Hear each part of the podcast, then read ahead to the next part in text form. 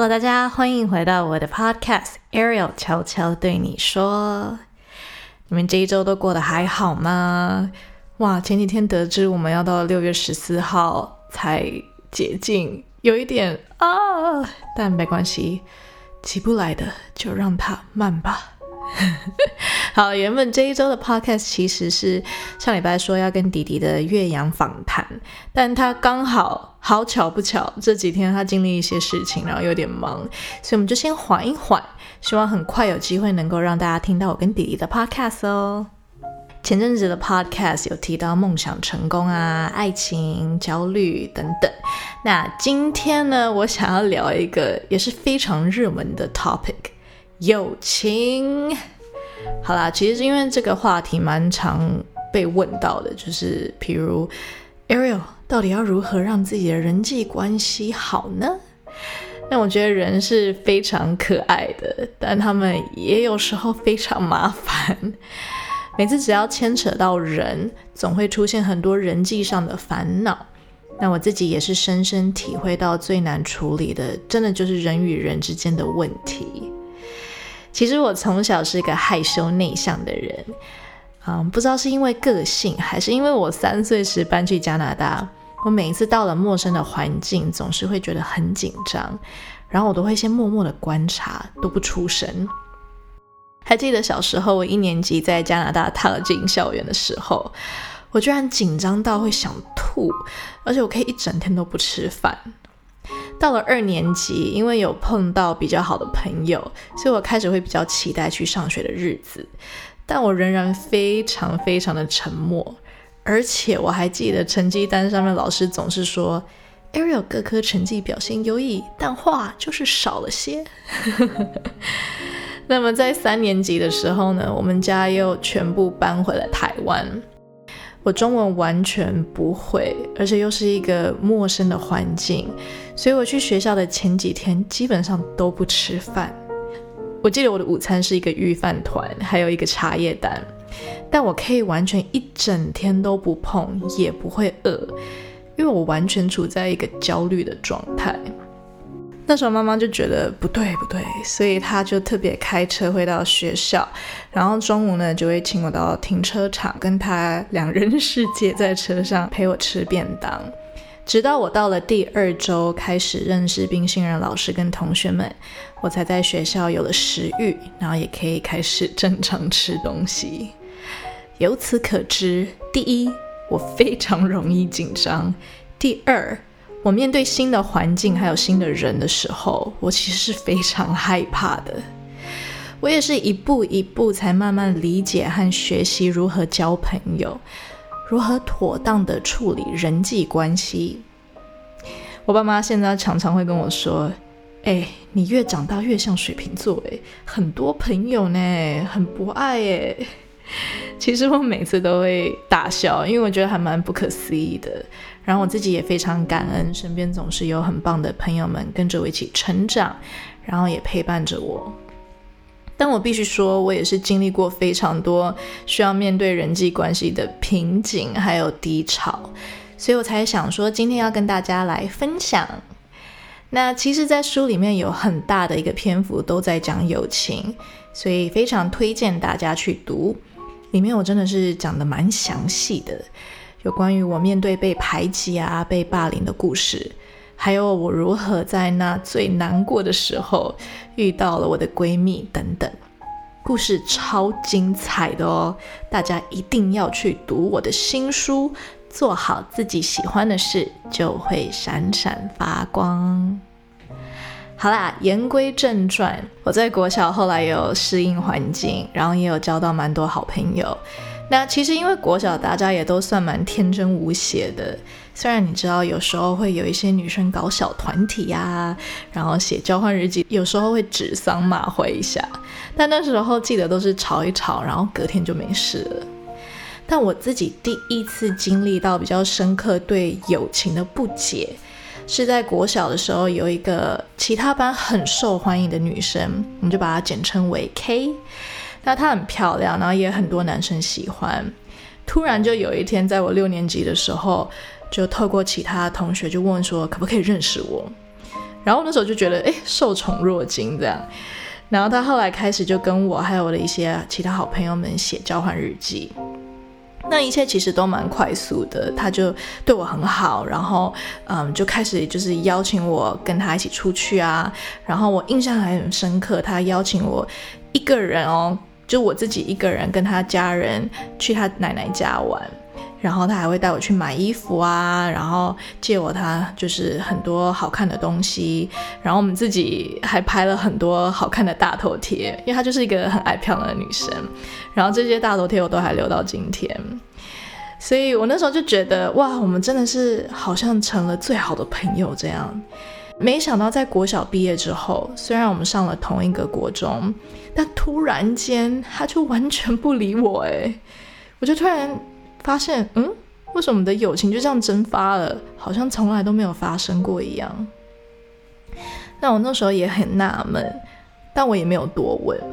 后来我是从其他朋友口中才得知，原来他在国小时一直暗恋我们班上的班长，然后这个班长呢，其实呃就是我会在班上跟他互相较劲成绩，就是他有时候第一名，我有时候第一名，但最后还是我第一名了，必须要讲一下。那后来也知道那个班长其实一直喜欢我，那我那时候才突然间发现，哇！难道 K 这么主动的靠近我，跟我当好朋友，原因是因为这样吗？因为这个班长喜欢我吗？因为这个他喜欢的班长喜欢我吗？那其实因为我跟那个班长也没有什么说过什么话，然后后来我们也上了不同国中，也都没有再联络，也没有交集，也就在那个时候，K 也就完全不理我，所以我才会大胆的推论说：天哪！我们的友情就真的如此脆弱吗？那十二岁那一年，第一次经历到友情，原来很多时候不是我想象的这么简单还有单纯。但我在上了国中，更大的考验才来临。在我的书中，我写下国中是我记忆中最晦涩的一段日子，是那种每一次想到都会觉得哇。乌云笼罩的感觉。那我在 Podcast 不多说，想要大家自己去读这个精彩故事，真的是挺精彩的。只能说，是的，我也有经历过被排挤，还有被算是霸凌的时候，但走过也让自己更坚强。那阵子我还记得写书，为了要挖出这段最难过的回忆，我还常常做噩梦。有一天，我真的是梦到了以前那些排挤我的人，然后突然看到我的闺蜜在梦中，我以为她也要背叛我，然后我就快疯掉了。直到她走过来抱着我说：“我都在。”然后我印象超深刻的，我就在梦里面一直哭，一直哭，然后我哭到我已经醒来了，躺在床上，我眼泪还是一直掉。然后是那种已经起床，我的情绪还没有办法平息，我大概躺在那边继续哭了五分钟吧。我想要现在跟所有可能经历过霸凌或排挤的你说，会有这些经历，真的不是你的错。或许你无法改变过去，也没有办法去改变那些人对你不好，但你可以改变自己，让自己更强大。你可以让自己过得更好，因为你永远比你想象中更坚强。如果你现在正在经历霸凌，请你一定要跟身边信任的人说，不管是你的师长、家人或是同学朋友，请你一定要告知他们。我非常清楚，在面对人际关系问题的时候，常常会很没有自信。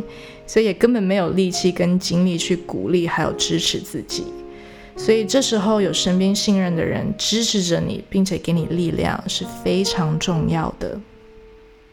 那时候国中发生被排挤的时候，我也是先让我的家人知道，虽然他们没有办法真的帮助到我什么，但他们的精神支持对我超重要的。他们让我知道我是坚强的，而且我是没有错的，而且。我是可以反击的，所以在这里我要分享在书里面没有提到的部分，就是其实我在面对霸凌的时候，我最后是有回击的。我还记得非常清楚，书里面就提到嘛，那个过程被排挤，但是到最后有一天，好像是国二下吧，我们就在足球场上面踢足球，结果有一个男生同学，他就不小心把足球踢到我身上，而且踢得很用力，然后我整个人基本上是有点倒在地上，然后受伤。结果在这个时候，就有其中一个之前在排挤我的女生就站出来说：“这个球踢得好。”哇！我那时候当下一听到，我不知道是不是因为累积太久，我心中整个一把火，我就告诉我自己，好，我也要反击了。我就站起来，然后看着女生说：“你有种，再给我说一次。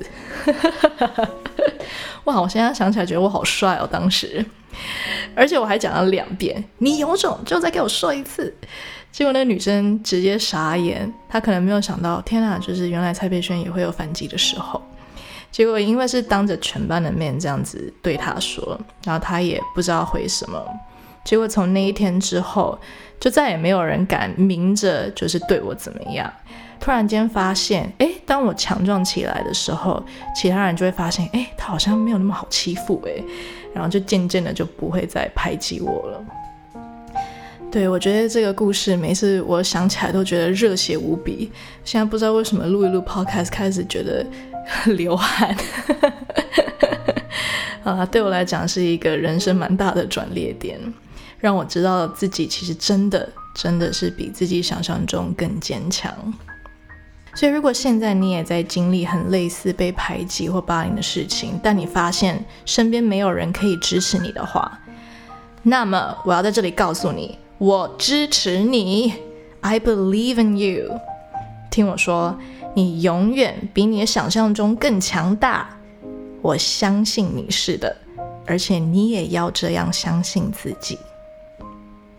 其实很多时候霸凌会发生，尤其是在求学阶段，大部分都是因为跟别人不一样而被引起注意。那么很多原因不外乎是，比如说。哦，成绩很好啊，表现优异，然后老师特别关注啊，所以就是比较会被嫉妒，像我，或者是有可能是，比如说看起来比较弱势，比较好欺负，所以那些爱欺负的人就会想办法去弄他们。那我觉得其实我也花了非常非常多的时间，一直到今天，我都还在慢慢学习，慢慢察觉，然后并且告诉自己，It's okay to be different。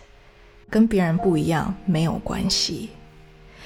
为了融入，为了不被排挤，为了不让锋芒毕露，所以我一直隐藏自己，然后迎合别人，到最后失去自己，而且不喜欢自己。这个真的非常非常折磨。而且我深信，其实上帝创造我们本来就是因为每一个人都不一样，然后有自己的特质。而在经历了这些之后，除了学习到要勇敢跟坚强，我也学会了一件很重要的事情，就是不要去批判别人。当你可以学习不去批判别人的时候，你也比较不会批判自己，那么别人对你的批判也不会那么影响到你了。这一点其实成为我后来面对人还有友情很大的一个关键。我国中毕业后就回到加拿大了，那么这中间的故事呢，也是挺精彩的，请读我的书。再一次面对到陌生环境的时候，我又必须重新适应和交新的朋友。这一次，我告诉自己，我要不一样，然后我的生命也就真的不一样了。想在这边跟大家分享我自己整理出的几套方法。面对友情，还有如何交到好朋友。第一个，我觉得很重要就是要认清有三类朋友。好啦，可能不止三类，但是我觉得这三类这样分类比较简单一点。所谓三类，就是有 acquaintances，就是点头之交；然后第二个是 regular friends，就是一般朋友；然后第三个是 true or best friends。也就是真的很要好的朋友，那通常这三类型的比例大概会是六十比三十比十。那也可能随着年纪还有环境的改变，像我，我就觉得我比较是七十五比二十五比五。那认清这三类朋友的好处就是，知道你不可能跟每一个人都很好，而且你也不需要讨好所有人。每个人的特质都不一样，有 different vibes，所以相处得来就相处得来。没有也没有关系，不用强求。有些人注定你再努力就是合不来，但你可以当一般朋友啊，或甚至是点头之交那种 Facebook 的朋友就好了。但当你真的遇到聊得来也对你好的人，请记得珍惜，把精力和时间花在值得的人身上，这才是重点呐。所以我觉得把朋友归类其实蛮重要的耶，因为我们每一个人时间都非常有限，也非常宝贵，尤其是在出社会之后，我觉得朋友要维持更困难。所以知道哪些人值得继续，就好好珍惜跟维系那些感情吧。那么第二点，要怎么样认识新的人呢？还有要怎么样维持呢？我有两大重点。第一点呢，就是主动。OK，我知道，其实跨出第一步真的很不容易。我们每个人都会害怕，尤其是害怕被拒绝。但想一想，如果真的拒绝，那又怎么样呢？跨出舒适圈，主动去邀约和示好，让对方知道你想当朋友，其实一般人都是会很开心的。因为大家都喜欢得到关注，然后被友善对待，所以当你是带着真心去认识，相信对方也会感受得到。我还记得之前我在加拿大回到高中那个时候，第一天我去上学。我记得我就主动跟旁边的人开始自我介绍，就是我就 Hey hi I'm Ariel I just came from Taiwan This is my first day in school，然后就开始跟他们聊天，然后就问他们了解他们这样。虽然我到最后不是每一个都成为很好的朋友，但至今我还有许多当时因为我跨出那一步而还在联络的朋友们。其实我今天早上就还在跟他聊天。而且我也非常感恩，因为我跨出了那一步，才能造就一直到今天的友谊。所以我真的是鼓励大家，可以不要害怕，我就是真的跨出那个舒适圈，give it a try，你就去试试看。因为其实真的被拒绝没有那么的难堪啦，真的真的，there's nothing to lose，你其实不会失去什么。那么第二点重点就是主动之后。就要连接到我刚刚讲的不批判。我觉得这种敞开心的不批判真的非常重要。英文叫做 be open and be open-minded。如果能够用不批判的眼光去好好认识一个人，也能比较容易欣赏到他的优点，并且包容他的缺点。我深信我们都应该要对待别人，就像我们想要怎么样被别人对待。没有人想要被批判，而我发现，当我不批判其他人的时候，我可以更自在的做自己。因为我就会觉得啊，别人批不批判我或看我的眼光，好像也没有那么重要，我也没有那么 care 了。比如说，我会觉得那种大拉拉很做自己的人，有时候会让我觉得有点烦，就觉得哎，你怎么可以讲话这么直接？譬如我在加拿大最好的朋友 Tiki。第一次见到我的时候，他居然跟我讲个 "I hate you"，我很讨厌你，而且不是开玩笑的那种哦。然后我就有一点吓到，因为他讲话超直接，我甚至还觉得有一点小受伤，然后也觉得生气，怎么会有人这样？但我后来越认识他，我才发现他的个性就是非常豪爽，而且他不会拐弯抹角，反而更好相处，不需要去猜测他的心思意念。Tiki 他也很有义气，也敢爱敢恨。所以我们后来居然成为了最好的朋友，然后到现在我还是会常常拿这个 "I hate you" 他当初我们见面的故事来开玩笑。那么现在其实我碰到比较做自己的人，我反而会觉得哇，好棒哦！只要不要伤害到别人或伤害到他自己，其实他只要开心就好。那么当我这样想的时候，我也觉得我更自在的做自己。就觉得只要喜欢我现在这个样子，我开心，也就不用管别人怎么想啦。虽然我有蛮多好朋友，但我觉得我弟才是真正的人际高手。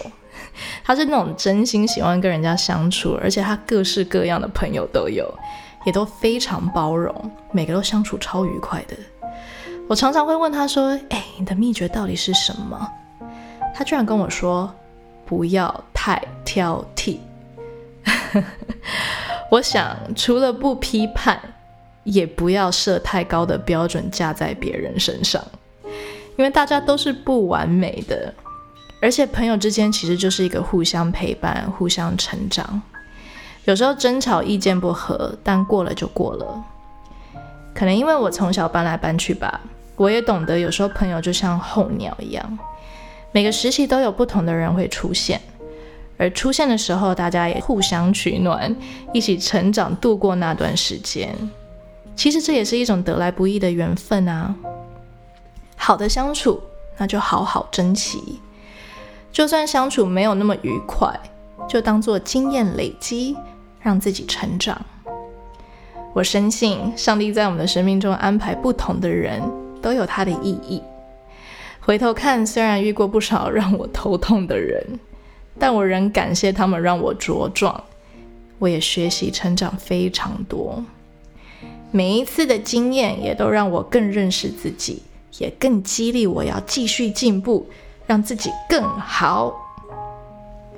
那么今天最后最后一个 tip 要分享的就是“花若盛开，蝴蝶自来”。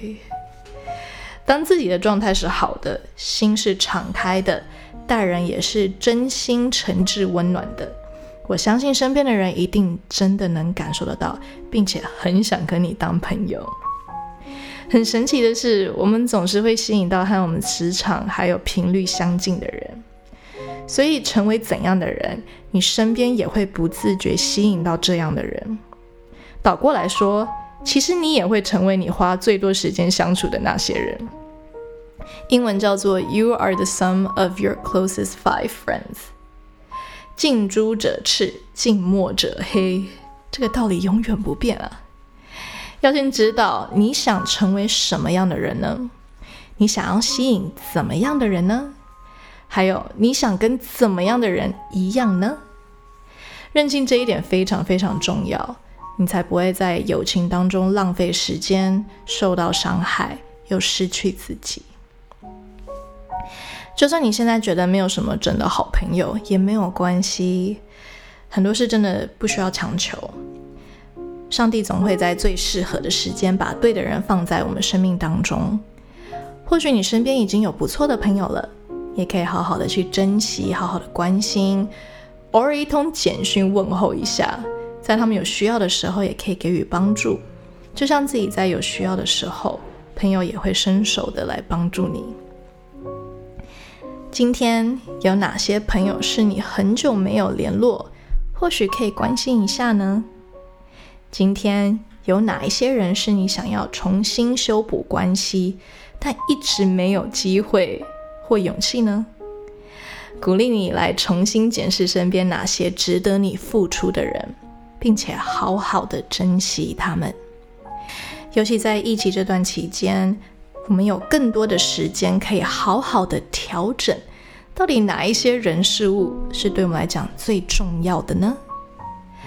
我们不需要去讨好所有的人，只要身边有那几位值得我们爱，然后也爱着我们的人，那就够了。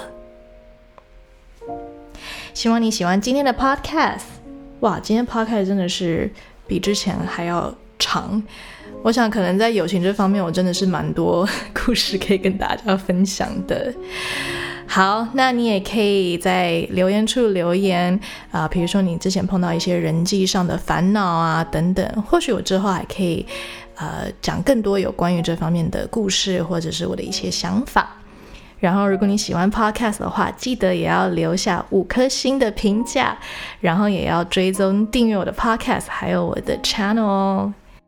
那么最后呢，要用这一首《新秀》来结束今天的 Podcast。为什么是这一首呢？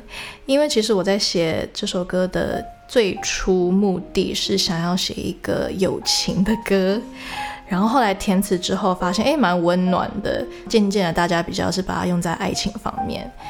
但我觉得好的友情，也就像星宿一样啊，在黑暗中照亮我们，并且指引我们向前。